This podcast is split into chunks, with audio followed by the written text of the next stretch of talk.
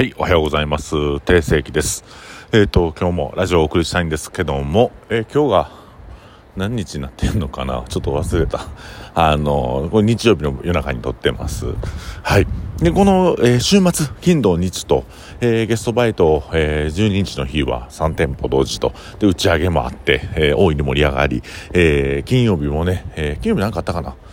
で、まあ今日、あのーヘベレケクッキング、受選挙でありまして、えー、そちらも大変盛り上がりまして、ありがとうございます。久々に命食堂、命食堂受選挙も、えー、オールナイトでちょっと開けてみて、えー、なんかあの、こういう感じ久々やなと思って、嬉しかったですね。うん。なんかこうみんなでね、ゆっくり喋るっていう、座りながら喋るっていうのもなかなかないので、すごく良かったなと思っております。ね、お客様からいろんな話を聞けて、なんかこう、ほっこりした気持ちで、えー、日曜日を迎え、日曜日はね、僕はちょっと、夕方出勤にしてもらったんですけども、えー、おかんがあの、ヘベレケクッキング、キムチ作ってポッサム食べるって、えー、大成功やったみたいでね、本当に良かったと思います。え、次回は12月スンドゥブしますんで、えー、ぜひそちらもお越しいただければと思います。ということで、え今日もラジオをお送りしていきたいんですけども、えーと、今日はね、えちょっとまあ、まあ、スピリチュアルというか、うん、なんかそういう方向になってしまうんですけども、決して僕はね、スピリチュアルな感じで科学的、えー、論理的な根拠に基づいて、えー、このラジオを送っていきたいですし、僕の経験値から基づいたお話をしていきたいとは思ってるんですが、どうにもこうにもこういう問題は、なかなかね、あの、不思議な力が働いてるんじゃないかなという、えー、お話を今日はさせていただきたいと思います。ね、いやいや、もう、なんか、入りからいよいよ怪しいな、みたいな、え入りですけども、今日はどういうことかと言ったらね、なんかあの、自分に不利益なことをしてきたりとか、まあ自分が嫌なことをしてくる、えー、もしくは大きな問題が起きてくるとか、あと、なんか、そうやな、えー、自分の悪口を、えー、言うてる人が現れる時ってあるじゃないですか。そういう時でどう思いますか？うわ、嫌やな、鬱陶しいな、あいつ、とか、なんかそういうふうに思いません、うん。で、まあ、そう思ったらそう思ってもいいんですけど、僕はそういう時に、あ、なんか、あ、この人と離れる、タイミングなんかなとか、あ、この人はわざわざ俺の悪口を言うて何かを伝えたいメッセンジャーとして現れたんじゃないかなとか、うんなんかこう、困難が起きる時っていうのは、あ自分がちょっと停滞してたからこういう時にカンフル剤としてこういう問題が起きたんじゃないかな、というふうに考えるんですね。で、世の中に起きて、まあ、世の中というか自分の中に起きている、うん、負の部分、負の感情を引き出すような出来事っていうのは、基本的に全部今自分が成長するために、えー、起きるべき起きるべくして起きている問題なのかなというふうに僕は捉えておりますと。うん。でそう捉えていくと、あ、これを今クリアしていく。えー、これをチャレンジしてみよう。えーこれについてちょっと深く考えてみようというタイミングだと思っているので、えー、ただ単に目の前に嫌なことが来た、不快感が起きたということで頭悩まして、えー、ね、あの、なんていうんかな、ストレス発散のために酒、暴飲暴食したりとか、なんかわめいたりとかする、もしくはその、ね、自分の悪口を言うてる人に対して、え対抗意識を燃やすというか、まあ、その、また攻撃的、攻撃性を持つとか、っていうふうなことではなくて、うんと、今自分が抱えてる問題、解決する問題が可視化された状態、そして自分がそれに対して、えクリアしていく、超えていく、解決していく、改善していくっていう、まあ、時間を今与えられたんかなと思って、あの、思うようにしてるんですよ。で、今日ちょっとツイッターでも僕書いたんですけど、あの、あの、実はね、笑福亭鶴瓶さんと飲むことがありまして、数年前に、笑福亭鶴瓶さんとお食事一緒にする機会がありまして、で、そこで、あの、まあ僕のことを孫義って呼んでくれて、孫義ね、韓国名で呼んでくれて、で、まあちょっと、あの、あらかじめ僕の情報を、まあ、鶴瓶さんのつながりのある方から僕の情報が言ってたみたいで、で、それで飲食やってるのも知ってはったし、お母さんと仕事してるのも知ってはったということで、まあ、あの、座るなり、本当にあありがたいお話、たくさん聞けたんですね。でその中に僕今でもこう印象深く残ってる話があって B の塩梅という話があるんですね。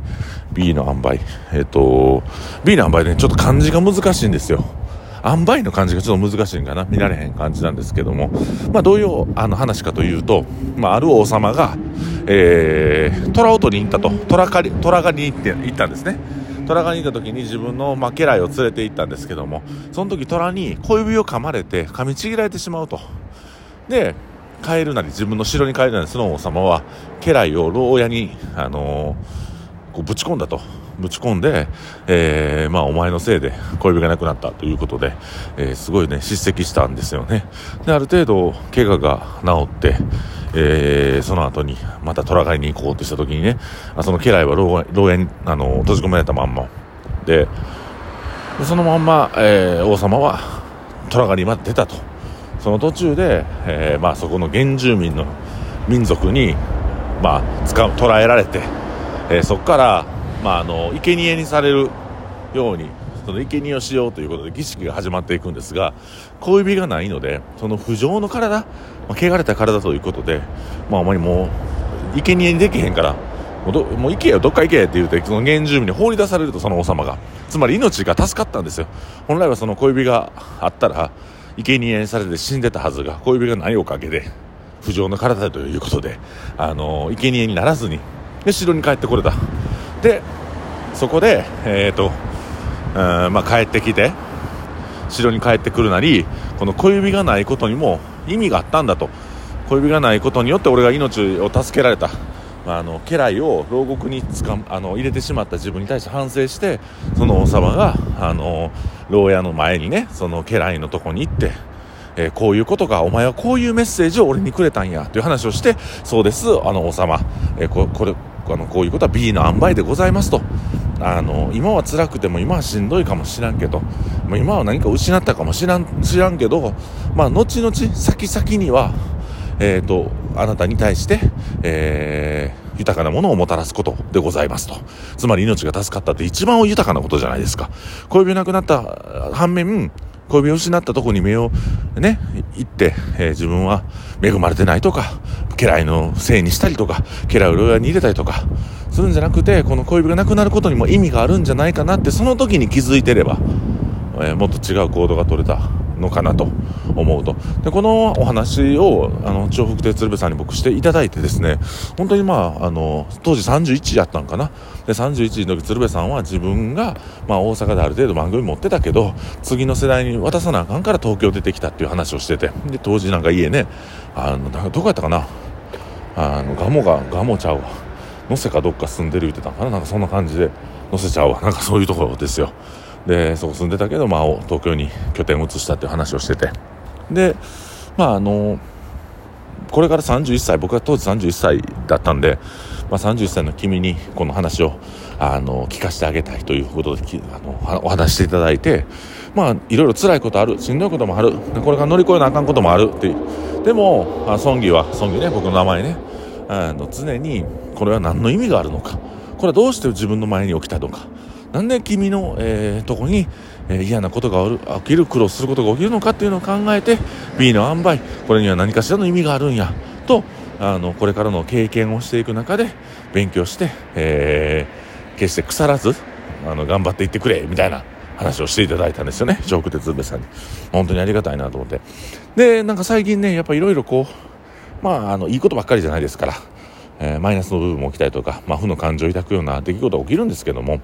ぱり僕は数年間この考えは頭の中にありましたんで、ああ、なんか自分で今足らんとこあんねんなとか、今に乗り越えるべきことがあんねんなっていうふうに、まあ、解釈して、いろいろ思いながら、えー、問題解決し、えー、自分の行動を改善し、えー、より良きね、あの、まあ、イノテンズにとってより良き方向に向かっていくように僕は頑張っている次第でございます。